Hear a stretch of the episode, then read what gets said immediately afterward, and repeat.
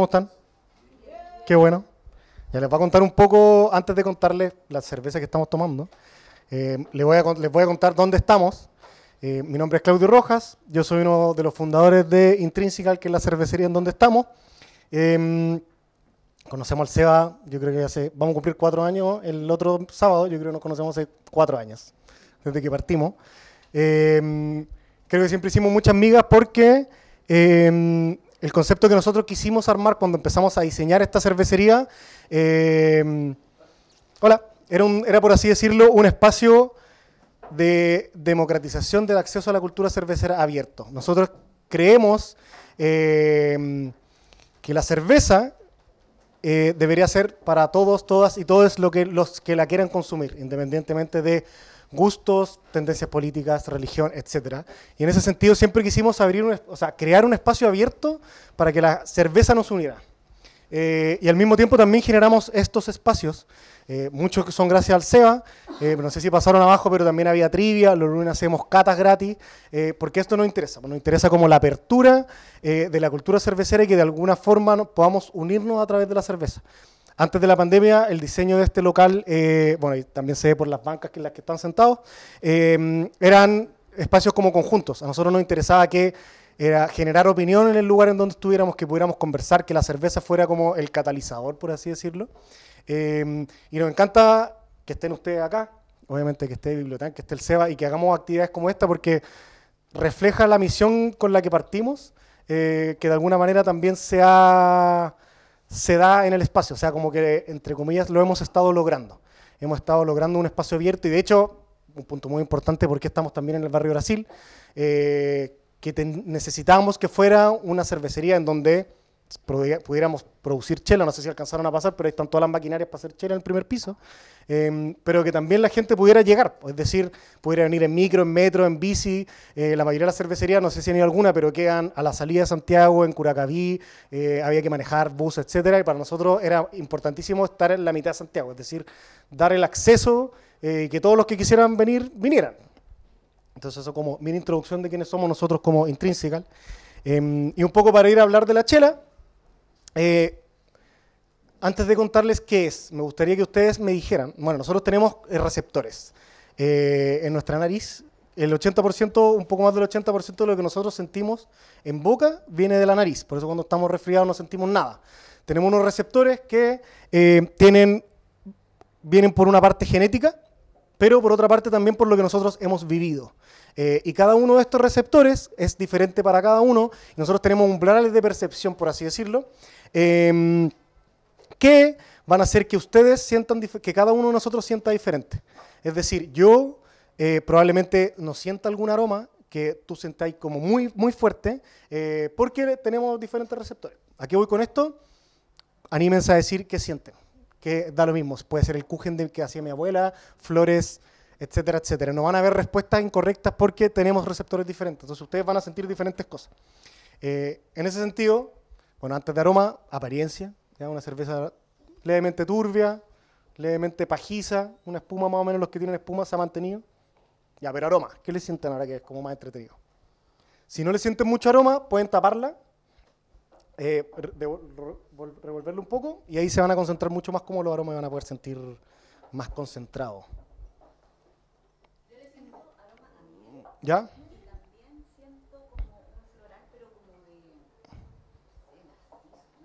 ¿Mm? ¿Ya? No, pero floral, floral a mi helado, ¿ya? ¿Bacán?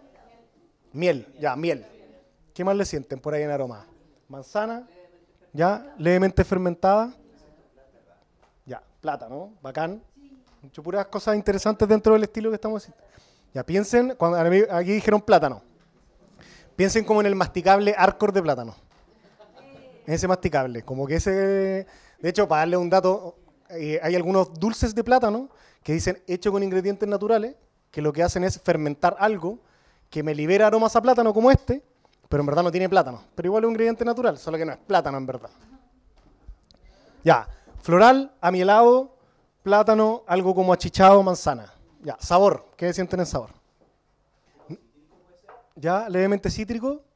Ya, bacán. no se queden solo en eh, qué le sienten el sabor, también pueden ser sensaciones. Eh, es espesa, es ligera, es chispeante, es sedosa, también como es parte como de, de lo que estamos sintiendo, en verdad. Existe el concepto como media gomosa, ¿Ya? como el plátano igual, el plátano tiene como una textura así como... Ya como más sedosa, así como más gomosa, como más...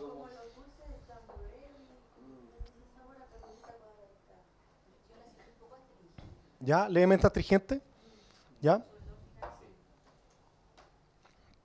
La boca queda seca igual. Queda seca. Em, ya, les voy a contar qué es esta chela. ¿Alguien quiere comentar algo más de la chela? ¿Mm? ¿Más o menos, no? Ya, quieren saber. Ya, eh, les voy a contar por qué elegí esta chela, porque también la vez pasada tenía, tenía algo de sentido la cerveza. Eh, dado que vamos a hablar del cuerpo y la memoria. Em, esta cerveza es una Hefeweizen, que es una cerveza alemana de trigo, eh, muy tradicional alemana. em, y la traducción literal es levadura y trigo. Esa es como la, la traducción literal. Por eso es levemente turbia, porque hay levadura que está dando vuelta y porque un gran porcentaje de trigo eh, también le agrega turbidez a la cerveza. Em, en aromas deberíamos sentirle algo de plátano, de hecho sobre todo a esta le deberíamos sentir algo de plátano, algo floral, lo amielado, algo como medio fermentado. En algunas cervezas eh, de trigo como esta hay personas que, perciben clavo de olor, eh, pimienta, como notas fenólicas se les dice, pero debería ser como tirado como el plátano, como algo dulce. Em, ¿Y por qué la elegí? Porque es muy interesante lo que se produce como el contrapunto entre lo que yo estoy oliendo, que generalmente en estas cervezas vamos a sentir notas como dulces, eh, pero después la probamos y no es algo como empalagoso, no tiene cuerpo. O sea, tiene un cuerpo muy ligero, como que es una cerveza refrescante que me puedo tomar varias, o puedo tomarme un gran sorbo, pero existe ese contrapunto en donde yo estoy oliendo algo que espero que sea dulce, intenso, eh, alcohólico, fuerte, y después la pruebo y es como, oye, no, pues súper ligera, tiene notas que también son medias sutiles de cítricos, de plátano, el alcohol no se siente, el amargor es súper bajo, de hecho la cerveza que menos amargo tiene de todas las que tenemos. Em, pero tiene esa sedosidad que también decía el Seba. O sea, como que hay cuerpo, pero es sedoso, pero después termina seca, no me queda en boca, como que termina, no sé, ahora los que ya tomaron hace un ratito, piensen en su boca, es como, eh, hay nada, como que podría volver a tomar y a volver a encontrarme con todos estos sabores, con todos estos aromas. Eh, entonces encontré interesante esta cerveza para hacer como este contrapunto y hablar como un poco del cuerpo dentro de la cerveza, de cómo uno espera algo en los aromas y después se encuentra con otra cosa. eh, y que de alguna manera es lo interesante, no solo la cerveza, pero llevándolo a la cerveza, en el de cómo nosotros vamos pudiendo encontrar capas en lo que estamos eh, haciendo. O sea, no somos unidimensionales, lo mismo que la cerveza, no, sol- no somos eh, de una línea, sino que lo, lo que queremos, y no, no tenemos como al objeto, es eh, encontrar estas capas, encontrar algo que sea interesante eh, y que nos despierte la curiosidad, por así decirlo, en donde en aromas de una forma, el cuerpo es de otra forma, el sabor es de otra forma, el final es de otra forma y toda la experiencia en donde tengo, eh, me voy encontrando como con todo este camino. Em, así que eso, ojalá que les haya gustado la cervecita. Buena lección, ¿no? Buena lección. Saludcito, salud. Muchas gracias. Claudio que siempre me está mandando fotos de los, oye, me compré este libro, no, ah, me compré este, mira, sí. Entonces se nota igual, bacán. Gracias, Claudio. Disfruten, Sí, salud. Salud, ojalá que lo atiendan muy bien, salud, salud. pásenlo bien.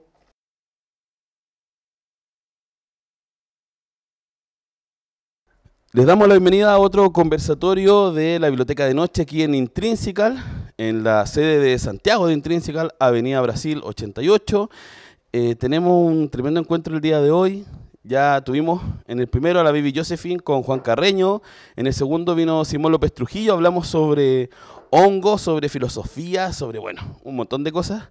Y esta vez nos acompaña Daniela Capona, J. Elmes, y bueno, como es nuestro estilo en la Biblioteca de Noche, no traemos una presentación escrita ni una biografía que bajamos de algún lugar, sino que les pedimos a ustedes que nos cuenten quiénes son, a qué se dedican y cuáles son sus obsesiones actuales, las que quieran y las que puedan contar. ¿Quién quiere partir? Hola. Eh, a ver, yo soy Daniela Capona, soy, me dedico al teatro, ah, en general. Eh, soy actriz, pero actúo re poco y me dediqué, me fui dedicando a través de los años a la teoría del teatro. Soy profesora de teoría del teatro en la Universidad de Chile. Y cuando uno se dedica a esta cosa de la teoría en la academia, que suena muy importante, pero en realidad no, em, uno empieza como a insistir en ciertos temas, ¿no? Uno empieza como a investigar recurrentemente ciertos temas y mi tema de investigación tiene que ver como con lo marica, básicamente. Yo soy como, mi especialidad vendría a ser como lo marica en el teatro. Y uso la palabra marica a propósito porque me parece que es la que mejor nos describe, ¿no? Como comunidad sexo desobediente ampliamente en Chile. Esta cosa de lo gay tiene una connotación anglo y bueno, me quedé con la palabra marica muy a propósito. Entonces, mi tema es el cruce entre las artes escénicas, el cuerpo y las representaciones y la aparición de lo marica en las artes escénicas. Esto es como lo que yo trabajo. Mis obsesiones, la cocina, en realidad. como que la, como las berenjenas, ¿no? Esas cosas. Pero hablando de literatura, eh, la literatura marica y específicamente sus apariciones en la escena. Eso más o menos sería el resumen. Eh, hola a todos, mi nombre es J. Elmer Ramírez, yo soy escritor, eh, soy una persona transmasculina, eh, me gusta harto la poesía visual, me gusta el teatro, las películas, leer.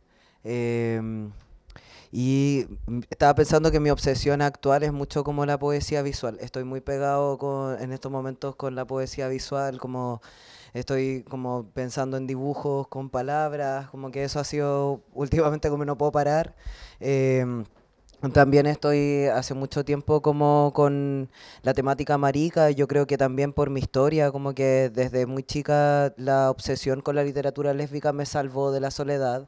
Entonces, después de eso simplemente como que seguí buscando esas temáticas, expandiéndolas y viendo como por dónde se iban dando, si es que era en el teatro o en la música. Eh, tengo un sesgo muy grande, como que lo LGBT me emociona más que lo otro, no, como no lo oculto, es verdad. Em, y eso, en esa estoy, en estos momentos. Sí. Gracias Daniela, gracias Jota.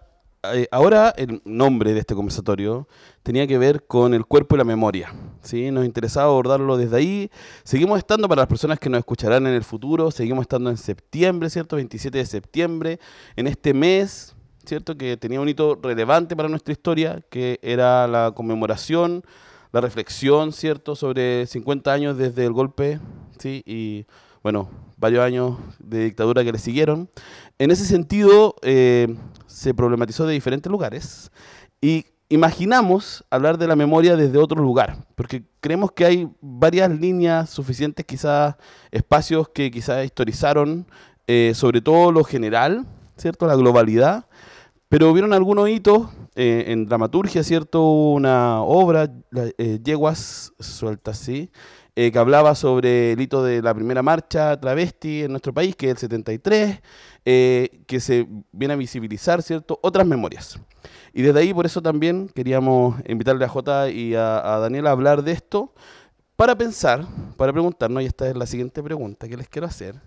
Eh, quiero que imaginen cómo finalmente, y que lo imaginen y, y quizás tienen experiencias vívidas, ¿cierto? cómo la memoria habita, transita, eh, nos visita en nuestro cuerpo.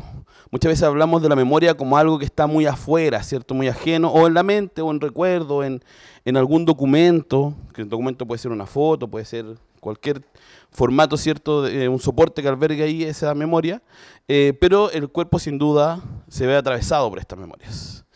¿Cómo fue quizás vivir este mes? Pero también, no solo este mes, las memorias en general, cómo habitan en sus cuerpos y que nos cuenten lo que quieran. Este espacio es para eso. Lo que salga, si quieren cambiar. No ha pasado que alguien dice, no, no quiero responder esa pregunta, y responden otra. Pueden hacerlo, ¿ya? Así que no sé quién quiere lanzarse. Para mí, eh, septiembre fue un mes muy triste de base. Como que no. Eh, Eh, eh, ha sido difícil porque igual han habido hartos hitos como dentro de la comunidad transmasculina, como de asesinatos o dos suicidios, y eso solo ha pasado este mes.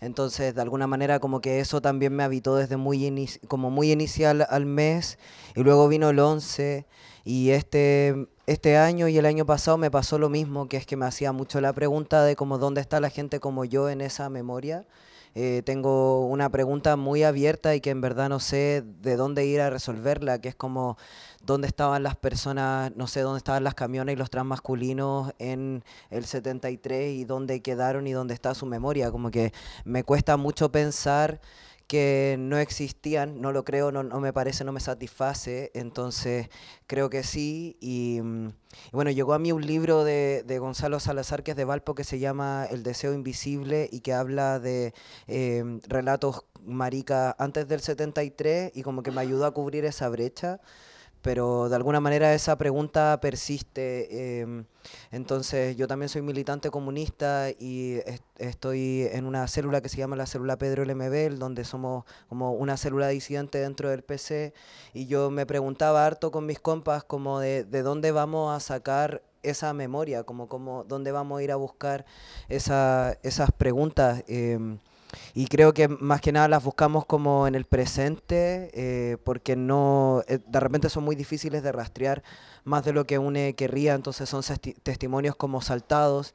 Y también me pasó en septiembre que conocí a la persona transmasculina de mayor edad que he conocido en mi vida, que tiene 67 años y yo me morí, como me morí, viví en ese mismo momento porque nunca creí y nunca había visto a alguien mayor de 40 años, como nunca en mi vida había visto a alguien mayor de 40 años que fuera una persona transmasculina y de repente estaba este caballero como con canas y como con su cuello precioso y, y como sus pantalones como sin bulto y yo eh, como que nunca había percibido algo así, entonces también siento que me devolvió conocer a Fabián una parte de mi memoria que no sabía que existía, que es como la tercera edad trans, porque yo conozco a hartas mujeres trans mayores de 60 años, he tenido la suerte de conocerlas, pero a trans masculinidades no.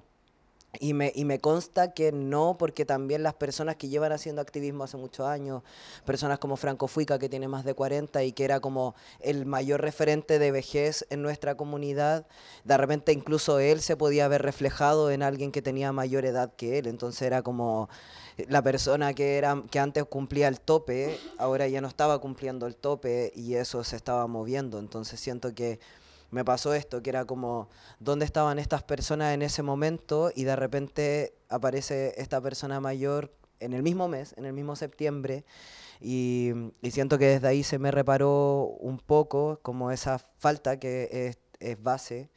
Em, y también con respecto a la memoria en el cuerpo, yo siento que para mí, eh, por las modificaciones que yo he hecho en mi cuerpo, es como innegable pensar de dónde vengo porque no puedo estar desnude y no acordarme que tuve tetas y no puedo estar desnude y no acordarme que tengo concha, como que es simplemente mi forma de, de vivir.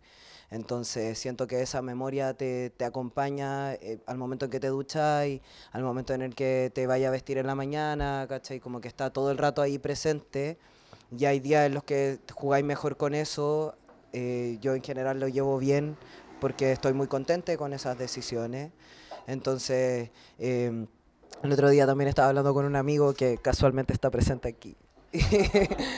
y eso con Rulos que está allá y conversábamos como de lo brígido que es también como tener la memoria de haber sido sociabilizada como mujer y hablábamos como de, de sentirte excluida en grupos de la niñez o de la adolescencia y de cómo tú tenías un grupo de no sé seis amigas cinco amigas que todas entendían más o menos los mismos códigos y tú no como que no encachaba y caché, como que no enganchaba ahí con nada.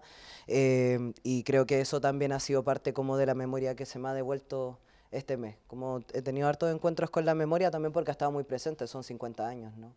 Entonces, eh, como que por ahí nomás voy como explorando mi respuesta.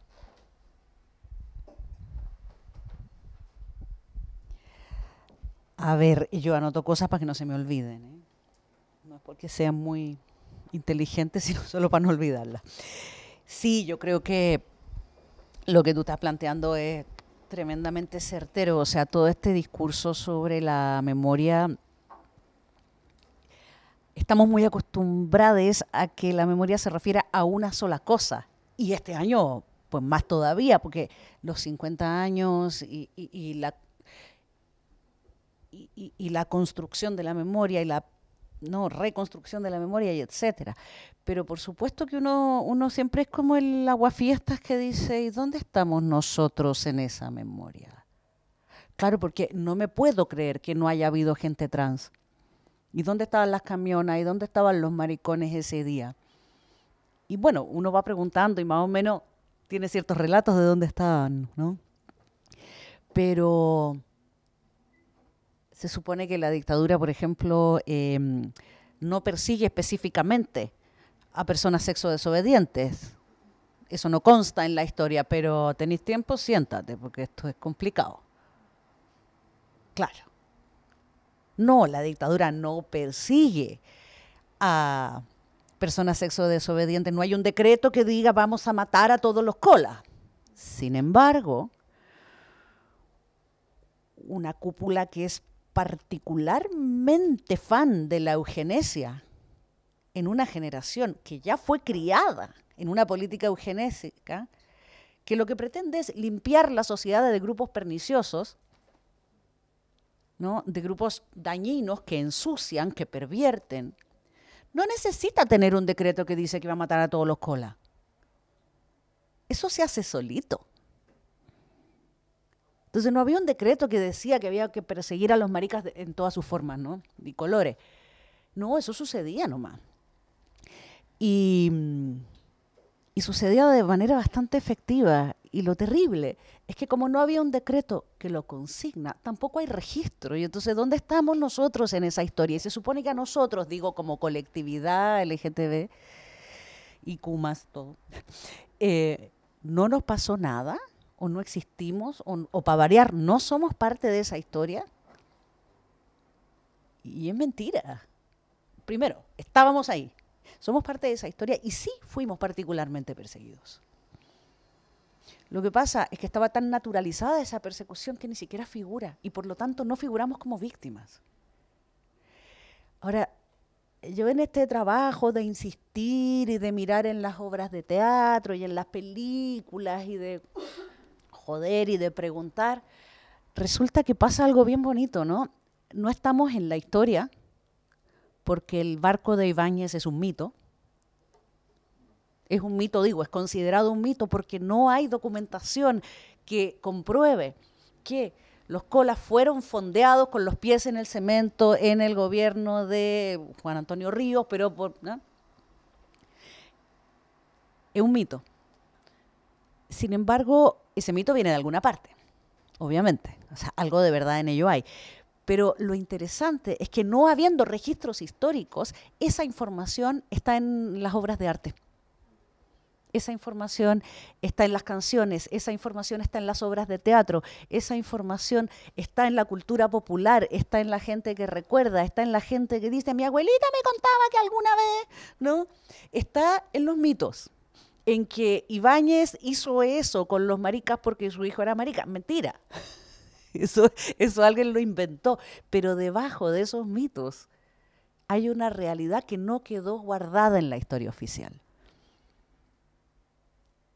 Quedó guardada en la memoria colectiva, en el imaginario colectivo, en la manera de monstruos, en la manera de cuentos, en la manera de chismes, en canciones, en obras de teatro, etcétera, etcétera, lo que ya dije. Entonces, claro, ¿dónde está esta memoria, no? ¿Y dónde hay que buscar? Porque no está o la mitad de ella, o gran parte de esta memoria de este, de este, crimen y de este daño y de esta violencia, pero también de ese placer y de esa comunidad, no está guardada en los libros de historia, está en otras partes. Y hay que andarla buscando como con pinza o, o como encontrarla medio de lado, no sé cómo uno encuentra estas cosas, o en los encuentros personales, o preguntando diez veces, o lo que tú dices, ¿no? Como conociendo a esta persona mayor y uno se pregunta por qué no hay personas mayores transmasculinas. Y la respuesta es... Claro que hay respuestas y son terribles, po. Entonces... El tema de la memoria, cuando la memoria ha sido sistemáticamente borrada y cuando ese borramiento se ha naturalizado, peor todavía. Yo quería hacer el alcance de que también, eh, como que no es solamente que la, que la memoria se borre, sino que en el presente tampoco se generan las condiciones para edificarla. Eh, pienso, por ejemplo, en cosas tan simples como el censo. O sea, en el censo hoy en día no hay preguntas que vayan específicamente a censar cuántas personas trans tenemos en el territorio, en qué condiciones viven y cómo poder generar políticas públicas que vayan en su real socorro. Como que esas cosas no se levantan. Yo participé en el grupo de entrevistas que se hizo en el INE eh, respecto a, a cómo, cómo ir a modificar el censo y todo lo que yo les decía les parecía demasiado radical y yo decía como a mí me parecen derechos humanos, ¿sabéis? Como no puedo creer la weá que me estáis diciendo, pero era como no, era como no, es que eso el comité no lo va a aceptar. No, pero es que ellos no están de acuerdo con que hay un sexo como asignado al nacer, como que eso les parece muy complicado. Y yo pensaba y decía como obvio que les parece complicado porque son unos ineptos, pero lo que está pasando aquí es que esto sí sucede y hay gente por censar, entonces como que por un lado tenéis toda esa memoria perdida, quemada, violentada, y que, claro, como que yo estoy de acuerdo contigo, de alguna manera no había supuestamente como un tratamiento en manual que dijera como vamos a perseguir a las maricas, pero sí las personas que están hoy con vida, que no son muchas, que por ejemplo participaron en la primera marcha que fue en abril del 73, eh, ellas sí generaron esa manifestación porque sentían que había una persecución policial a ellas por cómo se veían, a ellas por ejercer el trabajo sexual en la plaza o por simplemente ir caminando a plena luz del día, porque muchas veces lo que se obliga es lo clandestino y por lo tanto la noche. Entonces como que tenéis que estar en, lo oculto de lo oscuro, no podéis caminar a las 3 de la tarde vestido como hombre, vestida como mujer, entre comillas, porque eso hace hasta hace muy poco tres prendas del sexo contrario era cárcel directamente. Entonces eh, como que de alguna manera esa esa persecución uno puede pensar que no está instaurada institucionalmente pero evidentemente sí tanto en prácticas como hoy en día lo que digo del censo y también como en ese tipo de leyes que eh, tratan a, la, a, los, a, las personas trans, a las personas homosexuales, a las personas intersexuales, porque ahí tenéis otro ámbito como, dale, las personas homo quizás en estos momentos eh, eh, tienen algún tipo como de situación legal un poco más amable, no decente, un poco más amable, porque las prácticas cotidianas son otra cosa. Las personas trans estamos súper lejos de eso, pensando que no hay una red como establecida de servicios públicos que no tengan una visión binaria tampoco, porque qué pasa, por ejemplo, si es que yo quiero menstruar y este el servicio que me dan eh, todo el rato me está tratando como si yo tuviera que, por lo por la vivencia que yo he tenido en mi cuerpo, asumir que yo odio menstruar. Y yo le digo, oye, ¿sabes que a mí no me molesta menstruar y, y me gustaría quedar embarazado algún día? Es, es, que ese sistema se cae, como esa endocrinóloga se muere, se va para la casa como pobrecita, ¿cachai? Pero a mí no me da pena, ¿me entendí? Como no me da pena porque a final de cuentas yo tengo compas que tienen una barba súper prolífica y que tienen un útero funcional y quieren menstruar y van al servicio privado público de salud y no les dan la respuesta. No se las dan porque hay una discriminación tan grande que asume que si tú quieres tener barba, por supuesto que no vas a querer mm, parir. Y eso no es así, ¿cachai? Como que la realidad de las personas es súper distinto. Entonces, en ese sentido, como ese tipo de opresiones siguen sucediendo y, y, se mantienen como dentro de una norma que, como tú bien decías, que lo que está buscando es higienizar cualquier tipo de diferencia y mantener un modelo de sujeto que le funcione para la, la reproducción de la familia hetero y, sus mierdas, ¿cachai? Como nada contra los heterosexuales. Solamente estoy diciendo que como modelo de norma está, un poco escueto, como está, está un poco apretado. Gracias, J. Daniela. Bueno, si tienen ya algunas inquietudes, quieren decir algo, pueden hacerlo, ¿cierto? Si están muy lejos, pueden acercarse al micrófono, ¿sí? Eh, yo quería agregar a lo que decían que para sumar también a, lo que sucede en, en, los cuerpos que somos LGBTIQ W2, no me acuerdo ya. Pero eh, que también nosotros eh, no tenemos la posibilidad de tener una historia universal o una historia nacional propia. Como no, todo lo que se cuenta claramente nos atraviesa así como parte de nuestra historia, pero cuando descubrimos, asumimos, eh, también desarmamos lo que nos sucede cuando descubrimos que no somos personas heterosexuales eh, no queremos usar la ropa o las formalidades o todo lo que se nos dice que tenemos que usar y hacer, eh, partimos buscando una historia que parte de cero, ¿cierto? No, no hay un relato, no hay una, estantería en la biblioteca que nos diga acá está la historia eh, LGBTIQ+. Entonces también se parte construyendo desde ahí, desde los intereses, desde los despojos, los, los rastros que uno va encontrando, que le van compartiendo. Eh, y creo que, bueno, es un doble ejercicio, ¿cierto? De buscar una memoria que, que está inexistente, que hay que saber primero entender que está inexistente y luego saber dónde buscar. Y bueno, esperemos que estos espacios también signifiquen, eh, a través de lo sonoro, eh, registros posibles para personas que quizás están imaginando cómo empezar a hacerlo, cómo empezar a construir, a reconstruir su propia historia con una memoria existente, ¿sí? que existe. Eh, ¿Alguien quiere compartir? Bueno, eh, yo voy a decir algo súper ñoño, la verdad, pero es que parte desde mi, mi pasión por la archivística también, archivera. Y, y bueno, también tengo como harta idea en la cabeza, pero para tratar de bajarlas y como explicarlas mejor, creo que eh, justamente el tema de la memoria es súper importante en los archivos y por eso también como que los archivos institucionales y los archivos que son como súper oficiales eh, pierden un poco esta característica que es justamente como la inclusión, el tema de la decolonización y todo, todo eso que se está trabajando ahora, justamente en los archivos. Y quería comentar, de hecho es como eso lo que quería comentar, que existe un archivo que se hizo en Argentina, que es el archivo de la memoria trans, que es maravilloso, es buenísimo, y justamente ellos lo que hicieron fue pensar en esto, de que los archivos, y esto es lo que quería decir, que los archivos institucionales, oficiales, igual tienen, están al debe en realidad con todo el tema de la memoria y de la historia, pero existen estos archivos comunitarios, que el archivo en realidad se haga desde las comunidades, desde los terri- territorios, y desde ahí, entonces como que pienso que justamente todo esto que ustedes han ido conversando, eh, si por último le hacemos una entrevista o hay algo que no necesariamente, o un álbum de fotos o existe algo, el certificado de nacimiento, la, información como eh, de las personas que se van conociendo, finalmente, eh, eso va armando eh, un archivo que está no visibilizado, pero que se puede sistematizar de alguna forma para poder mostrarlo y para poder decir, pucha, aquí estamos. Como que eso es súper importante, por eso quería traer como el tema del archivo de la memoria trans. Insisto, muy ñoño, desde mi pasión archivera, pero, pero creo que ese es como el trabajo que hay que hacer finalmente. El trabajo desde las comunidades, desde eh, justamente las comunidades y que puedan eh, empezar a recopilar y como sistematizar toda esta información que está invisibilizada, pero que existe. Todo que- es como, ¿dónde estaban? Estaban, pero no se ven. Entonces, mostrémosla. Como que igual eso es un trabajo súper brígido en realidad, pero, pero que se puede hacer y que encuentro que es como bien importante dentro de lo que estamos hablando justamente de la memoria. Gracias por lo que comentas. Bueno, ac- acá en Chile está el archivo, no, el Museo DI, está ahí también hay un archivo queer que está levantando acciones, pero sin duda yo aporto una cosa más a la causa y voy a la otra pregunta, si nadie más quiere decir algo. Eh, ¿Tú quieres preguntar? Tienes que acercarte hacia acá, por favor. Ya. Eh, solo decir que, mm, bueno, yo igual después edito esto, pero no, no. yo trabajo en el Servicio del Patrimonio Cultural ahora, actualmente.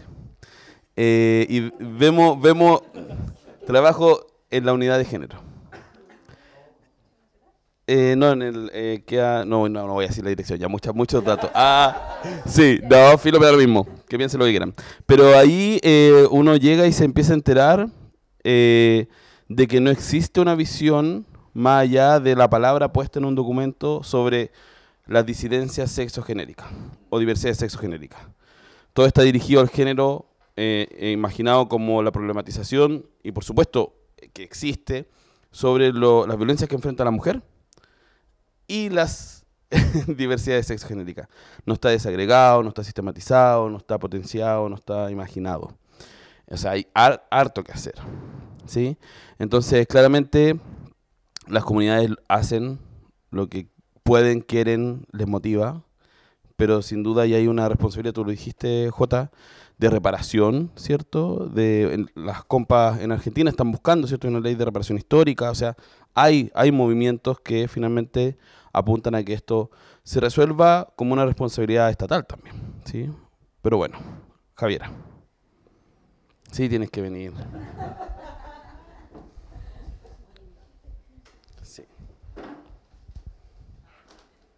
Después esto, lo editamos y pueden decir lo que quieren ahora. Sí. Solemne, sí. Sí. Escribí algo mientras tanto.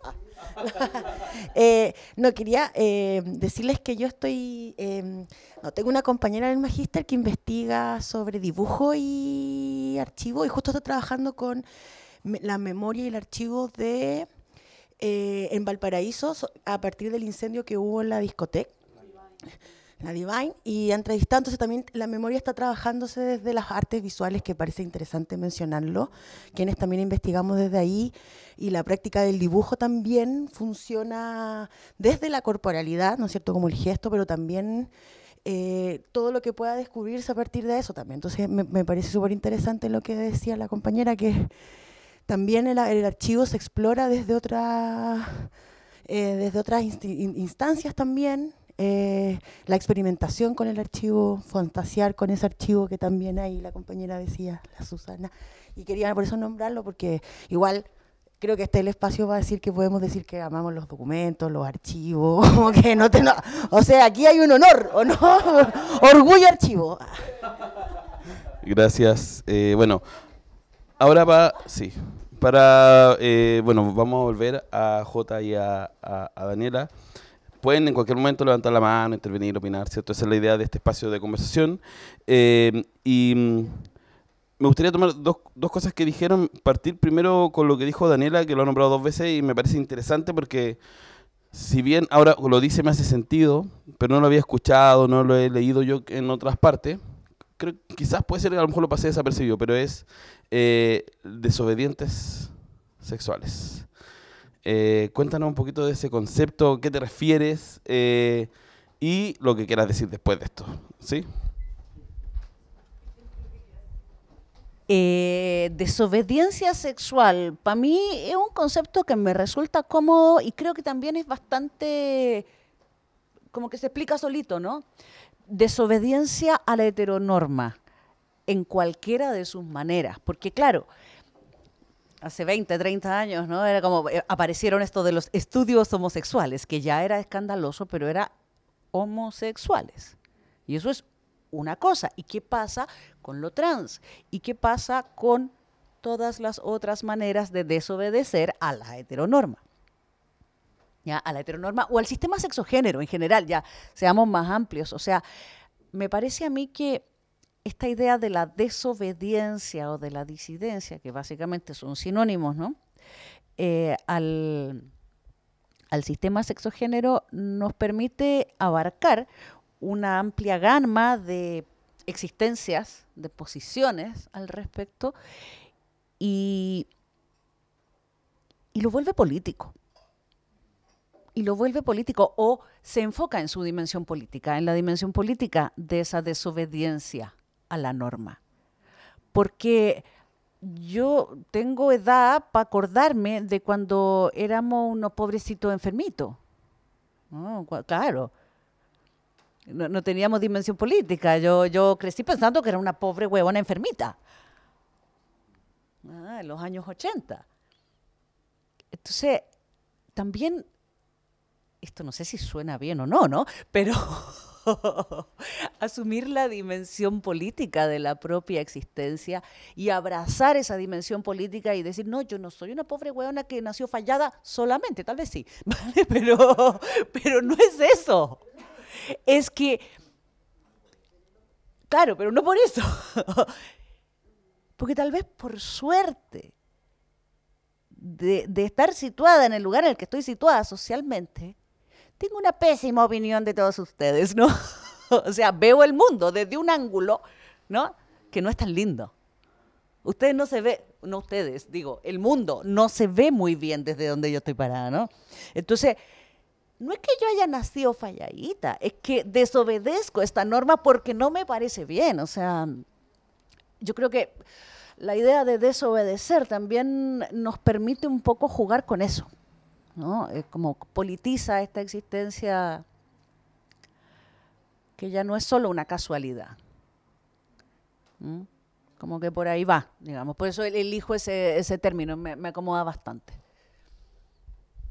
No sé si Jota, tú quieres decir algo de todo lo que se ha dicho antes de seguir. Vamos. ¿sí?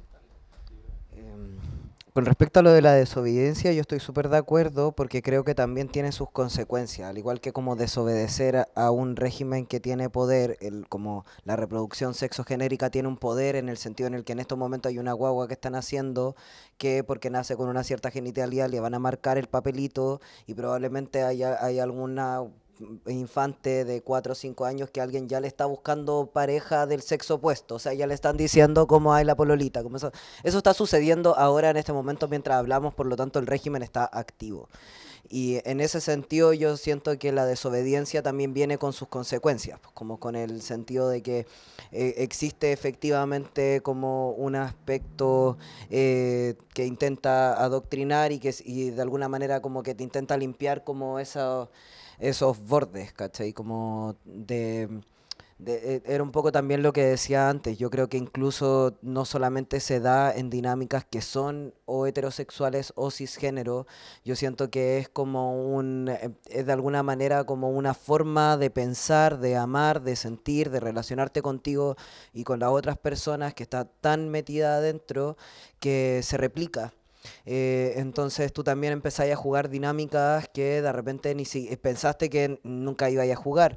A mí me pasa, por ejemplo, que eh, yo termino jugando, entre comillas, como un rol masculino cuando salgo con mujeres, porque soy una persona más masculina, porque me veo como, como soy, pero al mismo tiempo, no, eh, como que en mi cabeza yo no soy una persona tan distinta a lo que era. Sin embargo, sí hay una asignación externa, ¿cachai? Como de asumir ciertas cosas, de darte cierto rol, eh, no sé, o sea, a mí me, yo recuerdo muy bien un día que estaba en el bio con una chica con la que estaba saliendo y de repente a mí me gustan mucho las mecedoras, entonces yo le muestro una cuna mecedora y le digo como... Mira, qué bonita la mecedora. Y ha- hay una señora que viene y dice como, está lista, solamente le falta la guagua, como vayan a hacerla. Y yo así como, pero esta vieja no tiene idea. Yo lo único que pensaba era como, no, pero es que se entera, se cae. Como en verdad, se cae, como en este momento se cae. Y, y ese tipo de cosas, claro, como que ti- tienen distintas partes. Hay veces en las que uno se las puede tomar con humor y se va riendo un poco de ella, ¿no?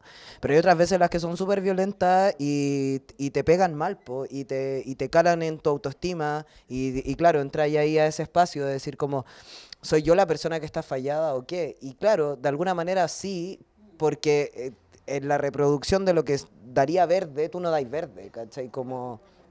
Entonces, de alguna manera también tenéis que aprender a vivir ah, con lo que significa dar rojo, ¿cachai? Como tenéis que aprender a vivir como con lo que significa no estar presente en, en distintos ámbitos. Eh, y con respecto a lo que tú decías del archivo, eh, yo tuve la oportunidad de revisar el archivo de, em, de Memoria Trans de Argentina, que creo que dio un libro rosado final, como, no sé, más o menos así, bien bonito, sin ninguna persona transmasculina lo que es muy triste y es real. O sea, yo tuve ese libro en mis manos, eh, revisé todo el archivo y eso es súper común. Es mucho más común de lo que uno quisiera aceptar. Es mucho más común de lo que yo quiero. Como, pero es real. Eh, y al mismo tiempo eso te deja la otra pregunta, que es como, por supuesto que es necesario levantar esa memoria y ese archivo. ¿Quién lo hace? Normalmente lo hacen activistas autoconvocados que no son cuidadas por nadie, más que por ellas mismas y por círculos que ya están precarizados porque eh, tú vivías en una sociedad en la cual probablemente en algún momento hayas tenido que dejar el colegio, hayas tenido que dejar de trabajar o te enfrentaste a una situación de discriminación y soltaste la pega, que era la única wea que tenías, pero filo, vaya a estar como vendiendo ropa en Parque Los Reyes porque la verdad es que eso te es más seguro que irte a trabajar Almacenes París, ¿cachai? Y ese tipo de, de circunstancias generan también un agotamiento súper grande de las personas que están ahí eh, como en la primera línea, en la primera línea levantando esa memoria.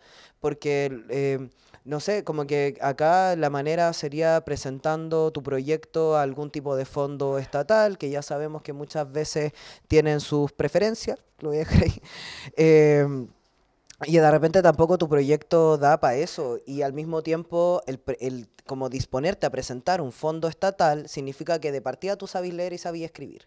Y eso es algo que no se puede dar por sentado. ¿Cachai? Como no, no podemos asumir que todas las personas trans saben llenar un formulario. Es súper irrespetuoso. Es súper irrespetuoso con la realidad que uno vive, con la realidad que, que uno conoce, ¿cachai? Entonces, como que tenéis también esa otra parte de decir, como, vale, el archivo se levanta. Primero, ¿qué contenido es el que levanta? Yo, como te digo, o sea, yo no sé si es que hay más archivo que ese.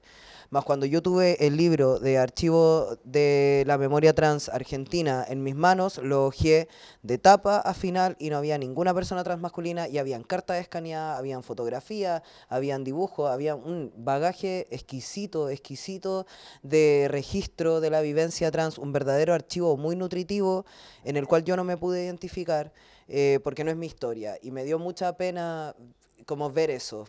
Y cuando hicieron el levantamiento acá en Casa Palacio de también un archivo de memoria trans chileno, había solamente un caso de una persona trans masculina y que ni siquiera decían que era un hombre, era una mujer muy masculina. Entonces, eh, como que normalmente te topáis con ese tipo de cosas eh, y, so- y son súper, súper frustrantes, más son reales. ¿no? Yo no pienso que haya que hacerle el quite, solo lo traigo también como porque ha sido como la información que yo he podido percibir desde ahí, desde mi perspectiva. Em, y bueno, eso, eso era. Era mi queja. Está bien. Dale, dale. Como, pa- como dice un amigo para agregarle pelo a la sopa, ¿no? Eh, como para complejizar más la cuestión.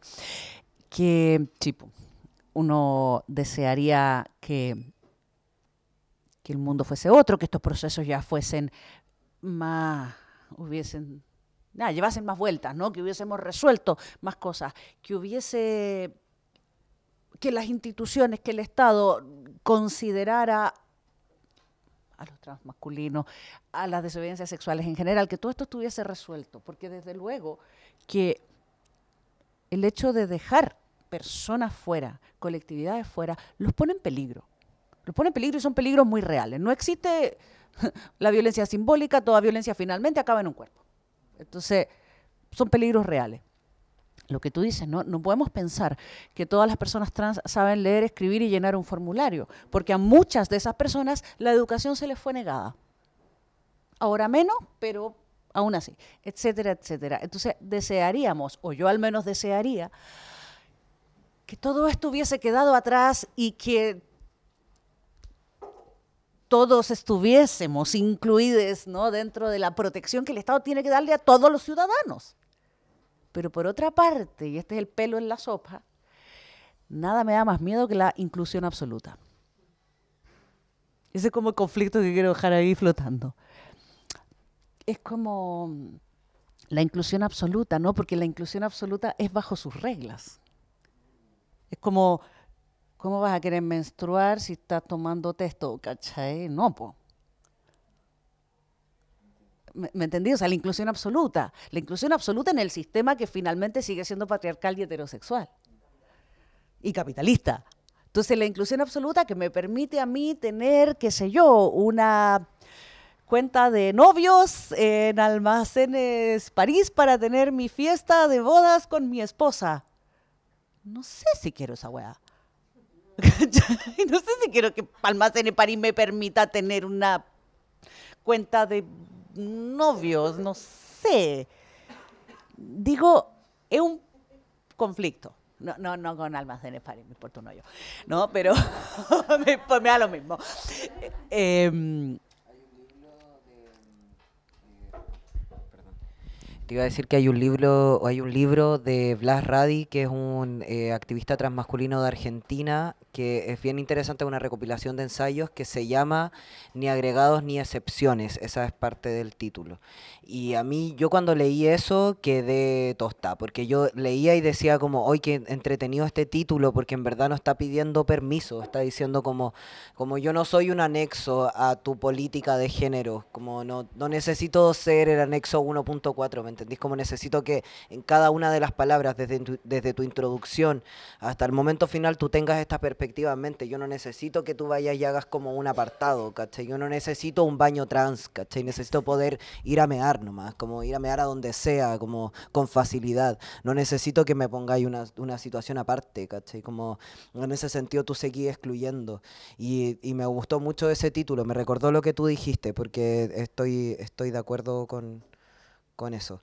Y, mm, ah, y lo otro de la felicidad también me recordó a otro libro que es de Sara Ahmed que se llama Las promesas de la felicidad y tiene este capítulo que se llama como Los queers infelices, que a mí me marcó mucho porque es una recopilación de, em, eh, creo que son películas y libros, pero son escenas en distintos escenarios en los cuales eh, se discute este tema de la felicidad, como de, por ejemplo, hay, recuerdo mucho un libro que se llama Annie on My Mind, que es un libro lésbico que yo me leí cuando tenía como 14 años y que eh, en ese libro hay una parte en la que Annie, que es como la protagonista lesbiana adolescente, eh, sale del closet en la casa y el papá le dice como, Annie, yo solo quiero que seas feliz. Y es como, mentira, como no querís que yo sea feliz, porque si tú quisieras que yo sea feliz, te preguntarías qué tipo de felicidad me place a mí. Pero tú lo que yo quiere, lo que tú quieres es que yo sea feliz, pero bajo como tu normativa. Entonces también lo que dijiste me recordó harto como a esa, a ese análisis en particular de esa parte del libro. Sí, sin duda la, la norma, el deber ser también, ¿cierto? Pensaba cuando dijiste lo de Jota, yo me imaginé el tiro, eh, podéis ser marica y ser gordo, podéis ser lesbiana, tener el pelo largo, podéis ser como todos los deberes ser que implica pertenecer además a la desobediencia, que si es desobediencia, no tendría por qué tener tanta exigencia. Bueno, quiero saber si alguien quiere decir algo, comentar algo, antes de que vayamos a la última pregunta. ¿No? Allá, ya. Bueno, si hay otra pregunta, vayan pensándolo después de, de nuestro contertulio acá. Mira, viene con, con notas. ¡Oh, ya! Chuta. Ya. Eh, hola, bueno, primero agradecerles. Em, lo que sucede es que toda escritura, toda escritura es la memoria significada, ¿no? Como que suple la voz. De alguna manera, la construcción de memoria es, la diferencia con el momento, con el instante, sino que es como es el regresar, ¿no? Pero también, de alguna manera, toda, toda memoria también es escribir, es inscribirse en el mundo, en el papel también, los cuerpos, en el espacio. Y en ese sentido, y ahí San Derrida, ¿no? Como eh, San Derrida, te- es- nos- se nos ocurre inmediatamente que el problema es que toda, toda construcción de memoria, toda escritura significa también una borradura de, un- de lo otro, en términos lo más radicales posible. O sea, desaparece, hay, hay algo que no estamos diciendo, hay algo en el fondo que, que decidimos instalar en determinada corriente cultural, en cierta postura. Entonces, y sin querer dar la lata también, porque lo, lo pienso harto y son preguntas que me hago bastante. Eh, la posibilidad de la escritura, de inscribir la memoria, de construir un discurso, de, de- de desarrollar, eh, siempre de alguna manera se inscribe en, en borrar, en, en excluir. Y, y el único juego, a mi juicio, tiene que ver con, la única posibilidad es poner en tensiones, mostrar los hilos que sostienen esas exclusiones, que es lo que precisamente están haciendo ustedes y que admiro mucho. Entonces aquí viene la pregunta, que son dos en realidad. Eh, pero, la, pero la pregunta es, ¿qué lecturas, ¿qué lecturas creen ustedes, particularmente sobre el cuerpo, que creo que hoy día está muy presente, eh, nos permiten encontrar hoy día esos hilos que sostienen esas exclusiones, esas borraduras? Recomendaciones, no pido más que eso, no, y quizás por qué. Y lo segundo, que ya es para Jota, que, porque es un tema que más investigo, ¿qué, la idea de la poesía visual, que es algo que a mí me interesa mucho en particular, ¿qué, qué obras, qué, qué recomendaciones tienes en torno a la violencia y la desaparición? Pensando también en el marco de los 50 años, quizás pueden ser contemporáneas, quizás pueden ser eh, de los 70 o incluso anteriores, en torno a la poesía visual y la desaparición, la violencia. Esas son mis preguntas. No sé si se entienden. ¿sí? ¿Sí? Ya. Eh, ¿Quién se anima? ¿Sí? Ya, vamos. Te voy a contestar como desde el inconsciente, porque eh, de verdad, porque como que se me ocurrió un libro y dije, no tengo idea porque cresta se me ocurrió, pero seguramente algo, espero que algo tenga que ver. Me acordé de un libro de una eh, profesora española que se llama Pilar Pedraza, si no me equivoco, que es un estudio sobre la figura de la mujer barbuda. ¿Cierto? Y bueno, pasa por Julia Pastrana, que es la que más conocemos, pero por otras muchas mujeres barbudas. Y no sé, me, me encantó, un libro muy, muy breve, ¿no? porque hace este recorrido de cómo estas mujeres son consideradas monstruos en tanto sus anatomías desafían ese deber ser y ellas finalmente para poder sobrevivir, porque una cosa es pasarse la vida afeitándose, que es una pesadilla, porque son mujeres que son tremendamente peludas, ¿no? Peludas de todas partes. Entonces, o te o gastas todo el día, ¿no? Quitándote los pelos del cuerpo, o deciden vivir de, ese aspecto y de esa monstruosidad y convertirse en esos monstruos para poder mantenerse y ser parte de estas comunidades de circos y de freak shows. Entonces, no sé, esos hilos, ¿no? Esos hilos que articulan lo normal y lo anormal. Me acordé de ese libro que me parece que más que responda como que es estimulante. ¿no? Ese estudio sobre, creo que se llama algo así como la Venus barbuda o algo así. Yo, yo lo disfruté mucho y se me ocurrían tantas cosas cuando lo leí a partir de, de este estudio. Así que eso. Mm, de referencia estaba pensando, es que a mí me pasa que creo que mis mayores referencias en estos momentos son en verdad personas que conozco o personas que están como dentro de mi rango como, como visual. Entonces, eh, estaba pensando, por ejemplo, que eh, no, no, son cuestiones como muy como muy elaboradas, la verdad, pero eh, a mí me gusta mucho el trabajo de Esther Margaritas, que es una poeta chilota, una mujer trans, que además hace video performance, y aparte que como que la Esther todo el rato está duelando a alguien, entonces yo la amo tanto y me encanta, y como que eh, en verdad su poesía siento que habla mucho de la pérdida eh, y además el hecho de que trabaje video y de que recite a mí me desespera, como que yo en verdad me muero y revivo con la poesía de la Esther, eh, también con el trabajo que está haciendo Leo Fumán, que, que es un eh, performance y poeta mapuche gay de acá. Entonces, como que he estado mirando harto eso.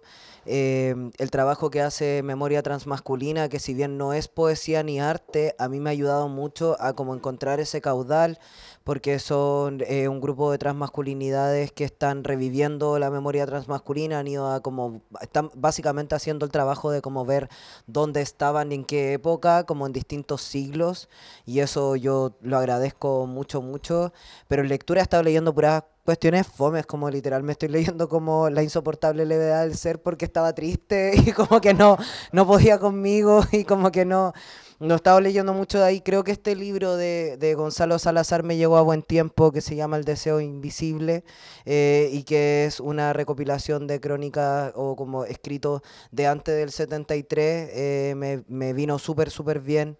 Em, ¿Qué más he estado leyendo? No, creo que eso es, lo que he estado leyendo y he estado pensando harto en, en como, he estado probando hacer poesía visual más que estar como viendo lo que se ha hecho. he estado como agarrando dibujos y, o fotos, interviniéndolas con letras y viendo como qué sale, más que nada porque me interesa mucho ese, esa situación y porque yo suelo cargar una cámara handy, entonces como que la entro a mi intimidad y yo me relaciono con muchas personas trans.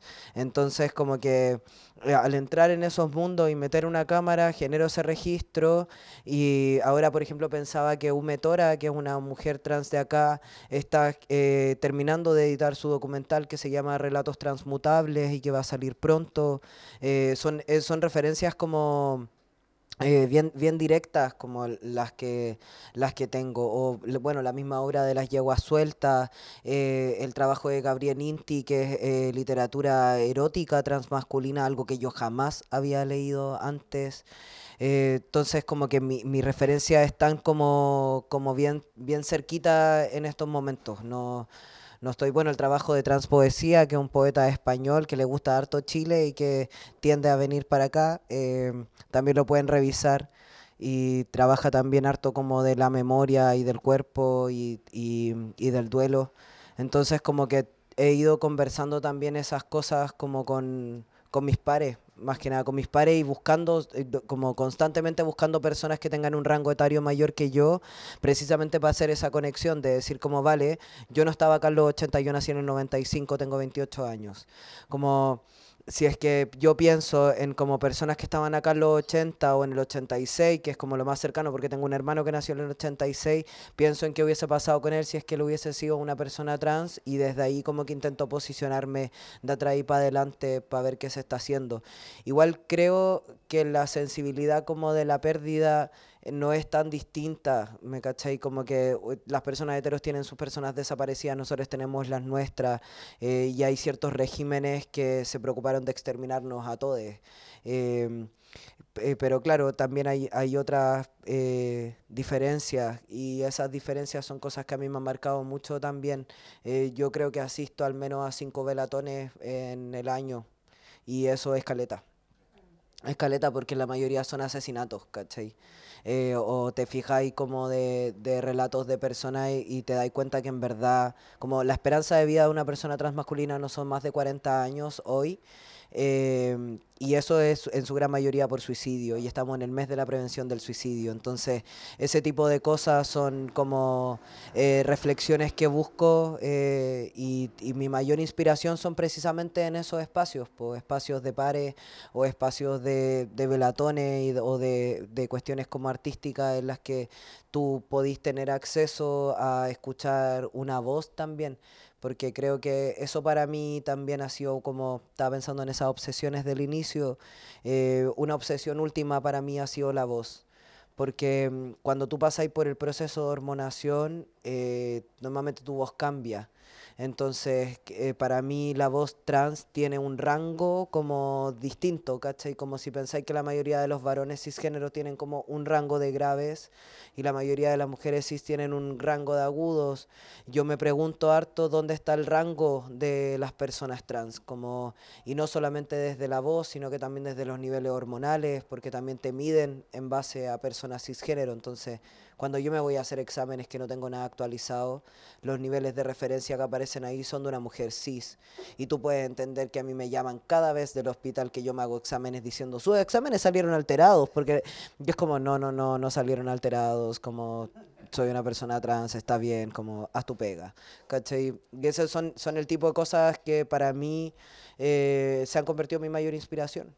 Se han convertido como los mayores lugares a los que estoy mirando porque me sorprenden, de verdad me sorprenden y nadie me lo había contado. Entonces, como era, es algo que para mí cada vez que lo vivo, yo digo como, oh, esta weá eh, pasa, como no sabía que pasaba. Y eso a mí me, me debilita, pero también me da mucha, mucha, mucha inspiración.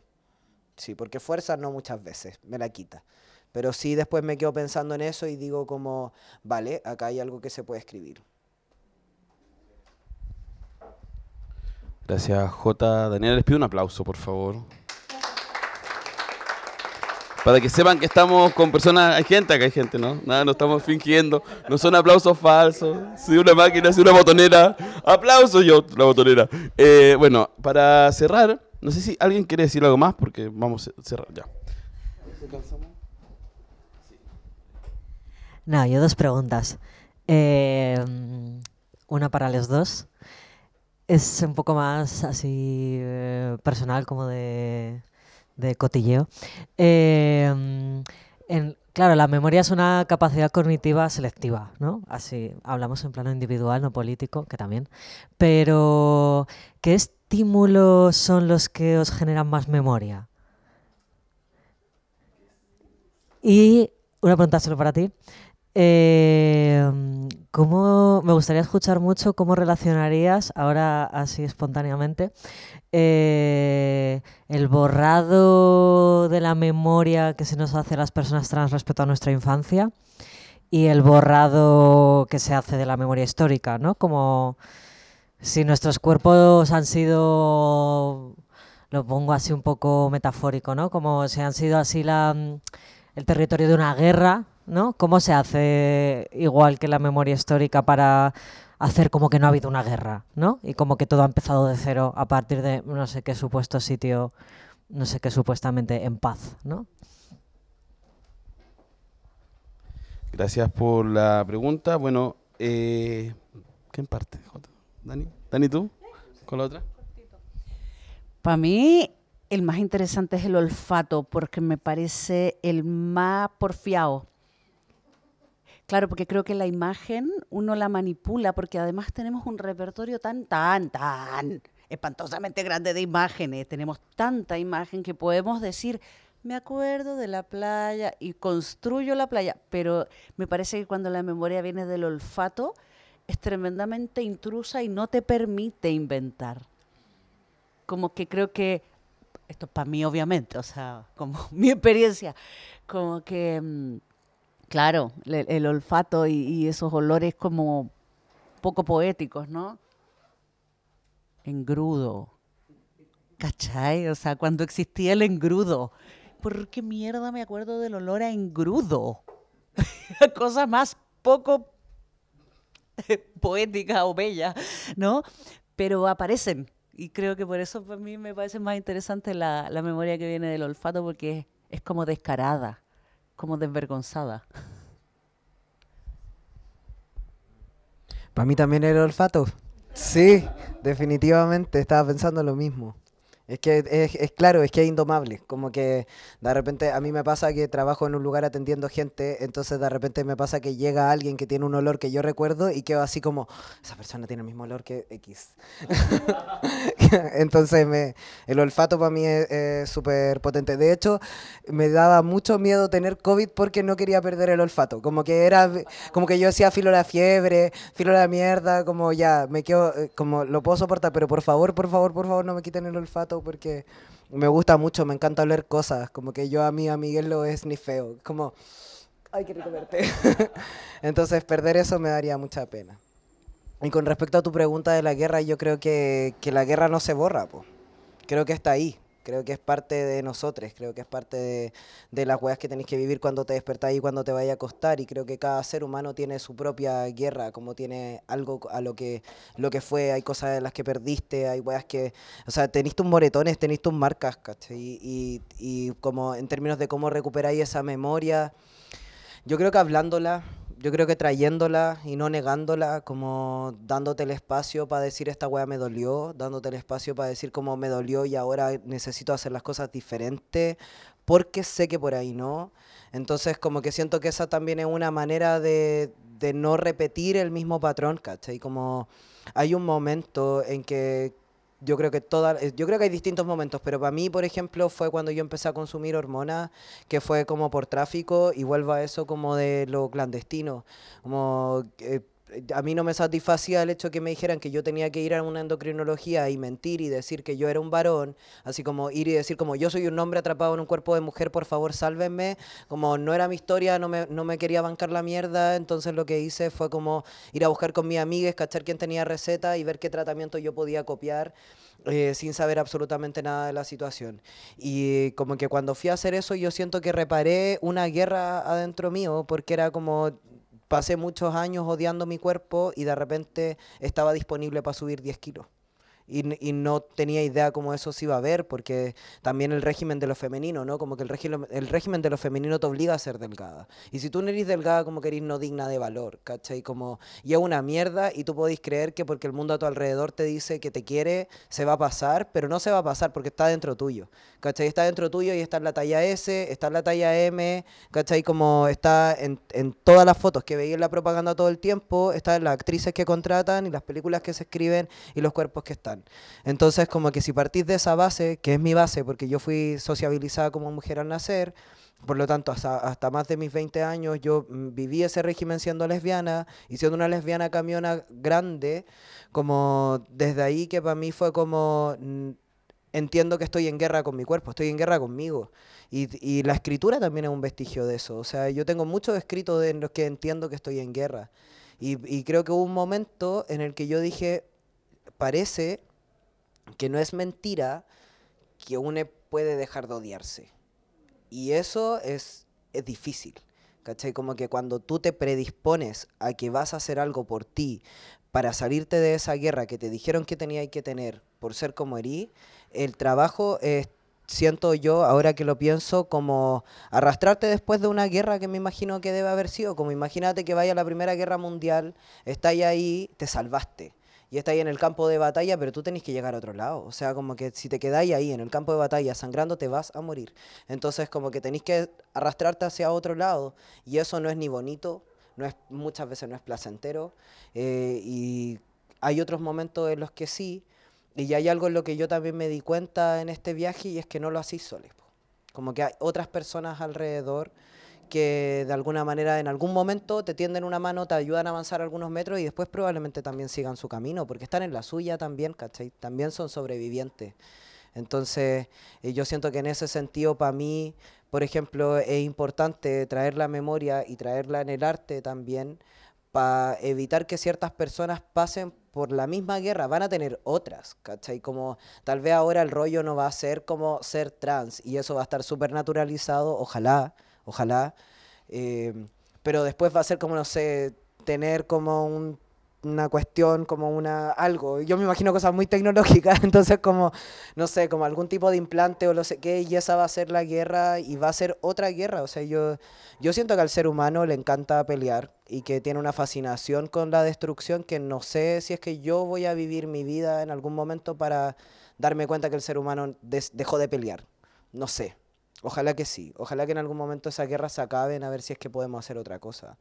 Pero creo que por ahora lo que podemos hacer es como intentar levantar la alerta de que eso está, sucediendo e intentar como, si es que tenía algún timón, porque todo el mundo tiene su propio timón, todo el mundo tiene su propia trinchera, ¿cachai? Como hay gente que escribe, hay gente que está en una oficina eh, como de ingeniería muy eh, hegemónica, hay gente que trabaja en una bomba de benzina o que es basurere, todo el mundo tiene su contexto y por lo tanto tiene su timón. Y yo creo que si es que tú estás ahí, girarlo un poquito más lejos de esa guerra o intentar como visibilizarla para como mover un poquito es lo, es lo único que vaya a alcanzar a hacer.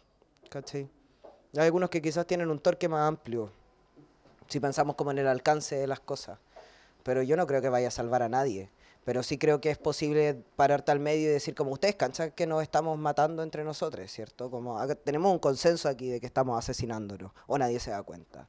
Yo creo que no es válido no darse cuenta porque está sucediendo. Entonces, en ese sentido, yo soy de las personas que prefiere pararse al medio y como arrancarse el pelo y decir, como nos estamos matando, ustedes se dan cuenta. Es lo único que puedo hacer, francamente. Gracias, J. Daniela. Vamos ya a comenzar a cerrar. Sí, les vamos a dar una última palabra a cada palabras, sí, acá a Daniela J para que respondan. Bueno, esta, esta es una pregunta comodín. Pueden pensaba en un inicio pedirles, pero también ahí depende de, la disposición, de las ganas. Quizás J ya lo hizo recién, ¿cierto? Eh, ¿Qué eh, ideas, qué mm, declaraciones, qué consignas, qué manifestaciones le gustaría dejar en este registro sonoro? Eh, pueden de- decir lo que quieran. Esto se sube a Spotify. Tenemos la suerte de que Spotify no es ultra mega registrado. Es registrado, pero quizás no tanto como para bajar ciertos contenidos. Eh, todavía no, no, no está ahí la, la censura más grande, ¿cierto? En lo sonoro. Eh, la otra opción que les dejo es que nos compartan algunos referentes, ¿sí? ¿Quiénes son hoy o qué lecturas, no necesariamente lecturas, personas también, son referentes que les gustaría dejarnos, que nos acordemos, ¿cierto? Eh, y bueno, siempre está la opción de que digan lo que se les ocurra, lo que les faltó decir, ¿cierto? Yo creo que, mm, sumando lo que decía J, les paso la palabra ahora, nosotros este año iniciamos un club que se llama Contra el Fascismo. Y en la primera sesión nos preguntábamos en qué momento empezamos a ser tan crueles como humanidad. ¿Cuándo nace esa crueldad que pareciera a veces innata? ¿Cierto? Y, y nos dejas también ahí pensando, Jota, con todo lo que dijiste recién, con esta conversación. Entonces, vamos con Daniela. Elige tú. Ahí, ¿qué quieres decir? Puedes decir lo que tú quieras también, ¿cierto? Hay algunas consignas, pero lo que quieras, después Jota y cerramos. Ay, no sé. Eh, pensaba, no- pensaba como a propósito de, bueno, de la pregunta que hiciste tú, como cuáles son, o tal vez yo entendí mal la pregunta, ¿no? Pero pensaba, ¿cómo hacen para, para hacernos creer que aquí no ha pasado nada cuando hubo una guerra. Y pienso que, o en mi experiencia, ¿no? Tal vez una cosa súper generacional, es eliminando las palabras para nombrar lo que pasó. Entonces creo que, y aquí volvemos al archivo, y a la palabra, y a la escritura, y a la creación, y al dejar registro, y a todo eso, ¿no? Creo que una de las cosas que hacemos a veces instintivamente para no desaparecer es em, hablar, decirnos, estar, dejar registro. Y, y durante mucho tiempo hablar y decir que uno existía era exponerse a ser atacado y todavía no. ¿No? Es como la invisibilidad era más, era más cómoda y eso fue una trampa. A mí, como mujer lesbiana, claro, te invitamos a no existir. ¿no? Te vi con tu prima. No, es mi pareja. Ah, tu prima. Es mi polola. Ay, qué bueno que te lleves también con tu prima. O sea, esas conversaciones existían, ¿no? El imponerte el silencio. Hasta que uno se empezaba a encontrar cómoda en silencio. Con los hombres gay era distinto. la oferta de combo era lo primero que aparecía. Con las personas trans, yo supongo que era ligeramente distinto también, ¿no? Se te va a pasar, o esta cosa como de la patología, etcétera, ¿no? Pero, pero creo que había una constante de, de que no existían las palabras para nombrar tu existencia. Y eso es una estrategia muy útil para que uno desaparezca. Simbólicamente y finalmente físicamente. La tasa de suicidios es mucho más alta. ¿Mm? A veces ni siquiera tenían que matarnos. Lo hacíamos nosotros. Entonces, no sé, pienso en eso, ¿no? En seguir hablando, seguir hinchando, seguir insistiendo. Creo que, y con palabras, no me refiero solo a las palabras, me refiero a los signos, a los signos que señalan que existimos. Y claro, y gracias a los que vinieron antes. Eso también creo que... Y eso tiene que ver con la historia y con el archivo y con recordar a los que vinieron antes. Porque sea como sea, la tuvieron más, la tuvieron más dura, la tuvieron peor. Obviamente esto, esto no es parejo para todos y no todas las comunidades que viven exclusión o violencia la viven de la misma manera y no tampoco es posible ni quisiera ni imaginaría jamás decir que todas las comunidades que han vivido exclusión han experimentado lo mismo porque no es verdad. No, para nada. Pero sí pienso en la insistencia y en la palabra y en la aparición y en la sobrevivencia, que a veces están reñidas. Eso.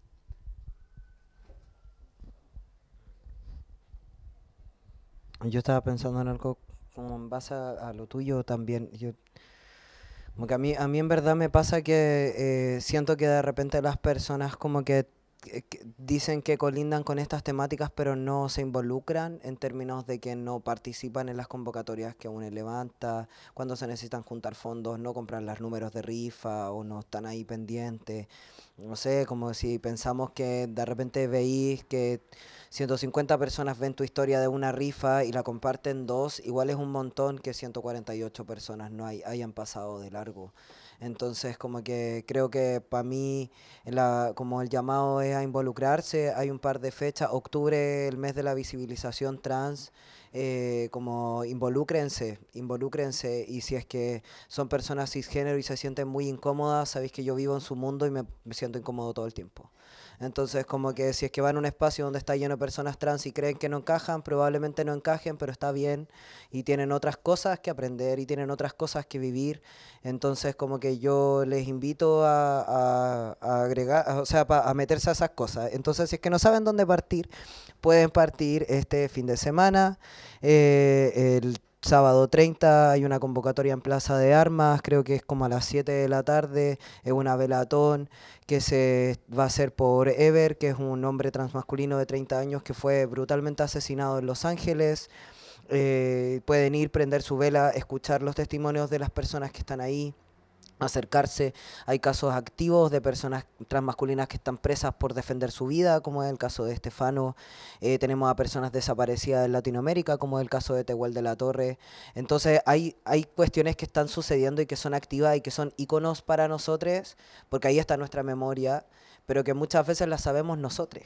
Y eso no, no apaña a, a cambiar el sentido común de la sociedad, porque el sentido común es un espacio en disputa. Eh, no, no, o sea, yo no puedo asumir que el sentido común de usted es el mismo sentido común que tengo yo, y yo creo que entre nosotros tampoco podemos asumirlo. Entonces, eh, es un espacio que está abierto, que está en disputa, y si nos posicionamos también eh, conscientemente en el momento histórico que estamos viviendo y las cosas que están pasando, se nos vienen unas elecciones municipales, se nos vienen las elecciones presidenciales pronto y probablemente el fascismo siga agarrando terreno y nosotros no podemos quedarnos en silencio. O sea, el silencio no es una opción, nos van a quitar todo de las manos. El Partido Republicano es brutal con este tipo de cosas y nosotros hablábamos el otro día con un par de compas mientras tendíamos la ropa y yo les decía como, no, yo creo que si gana el Partido Republicano nos van a matar a todas, ¿sabí? Y yo lo decía en talla, pero como que en verdad no sabemos qué puede pasar y yo no necesito averiguarlo. O sea, yo no, no, necesito en mi vida como saber qué pasaría si es que gana Cast. Como no lo requiero. Entonces creo que en ese sentido hay que aprovechar ahora que no ha pasado, en vez de hacer la buena chilena, que es como intentar repararla cuando está la cagada. Como siento que hay que aprender de alguna manera que hay, hay vidas que están ahí en la línea y que probablemente muchas de las personas que estamos acá tengamos nuestra vida en la línea. Y eso es, eh, por muy pesado que sea, es real y yo creo que eh, la conversación, la opinión, el estar disponible para incomodar, hay veces en las que uno no quiere incomodar en cierto espacio, entonces dejáis pasar el chiste, dejáis pasar ciertas cosas eh, y yo he aprendido que la vida es una y que los, los momentos sean una vez y que en verdad no... No hay que dejarlo pasar, no hay que dejarlo pasar porque ese es un terreno en disputa. Y aunque sean ocho contra ti, como filo, son ocho contra ti, pero no importa porque si es que nadie de ese espacio empatiza contigo, si nadie te dice como yo estoy contigo, yo lo entiendo, da lo mismo, se van a ir con eso a la casa, algo va, algo va a pasar, pero no, no guardárselo, porque creo que ese guardárselo viene con una muerte incorporada.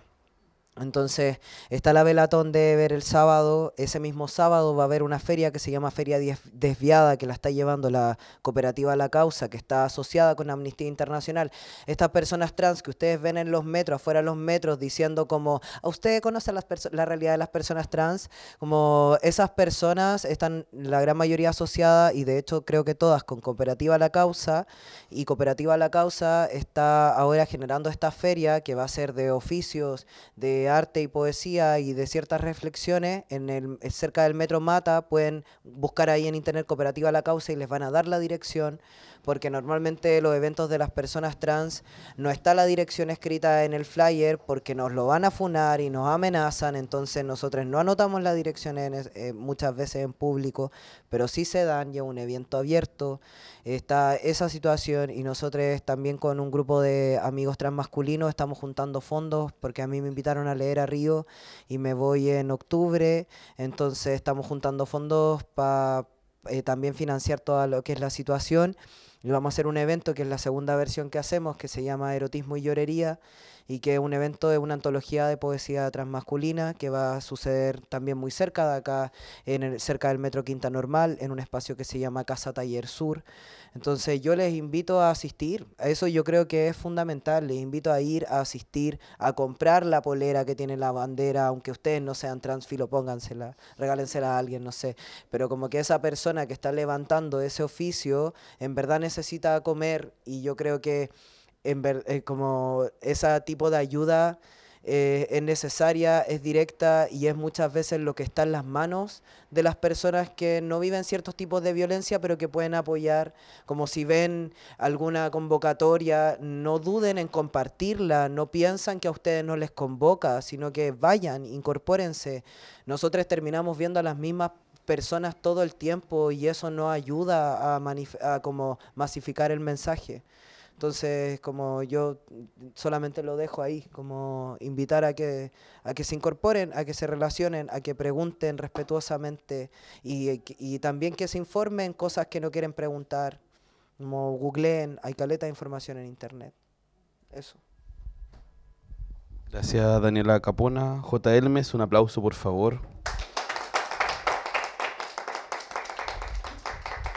Bueno, damos finalizado este tercer conversatorio de la Biblioteca de Noche 2023.